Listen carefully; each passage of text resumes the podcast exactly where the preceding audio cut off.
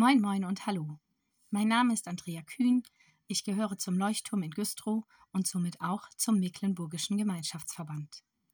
Wer die Andachten regelmäßig hört, weiß, dass wir einen Kater haben, der dank Katzenklappe in der Tür frei entscheiden kann, ob er im Haus oder irgendwo draußen unterwegs sein will.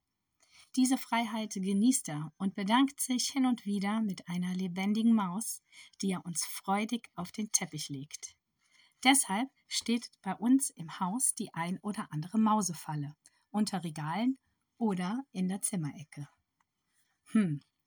Im Grunde sind Mausefallen hinterlistig. Sie locken offensichtlich mit etwas Gutem, obwohl in Wahrheit Angst, Schmerz, Enge und sogar der Tod lauern. Auch in unserem Leben gibt es solche Fallen. Derjenige, der diese Fallen für uns Menschen bereit macht, ist der Gegenspieler Gottes. Gott ist der König dieser Welt. Nichts und niemand kann ihn entmachten und von seinem Thron stoßen.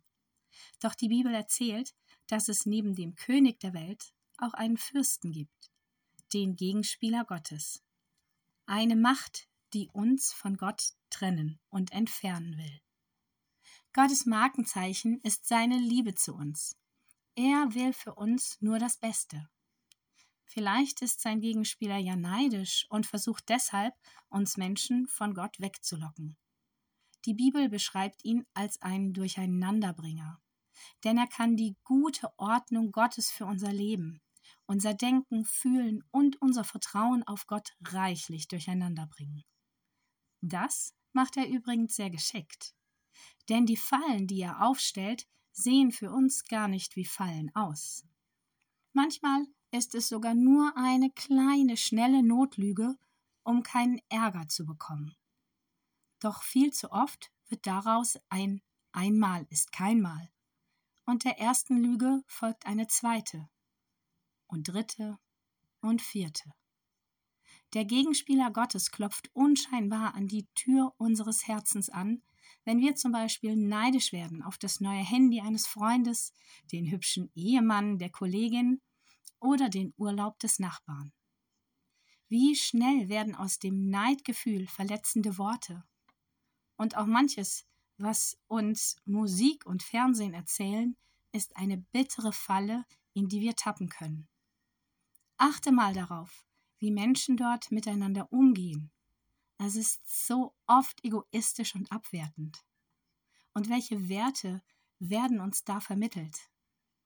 Doch es sind genau diese Bilder und Worte, die unentdeckten Lügen oder gemeinen Gefühle, die in unseren Herzen hängen bleiben. Diese kleinen, unscheinbaren Fallen nennt die Bibel Sünde.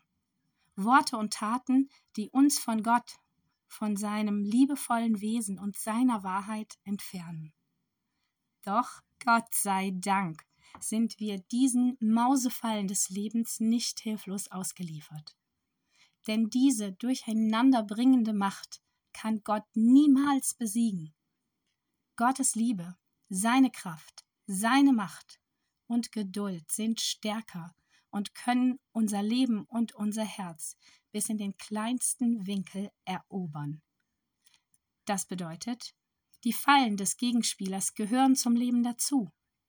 Doch wenn wir immer wieder nach Jesus fragen, mit Gott auch im tiefsten Schlamassel reden und unser Herz an ihm festmachen, wird Gottes Macht in unserem Leben immer die stärkere bleiben.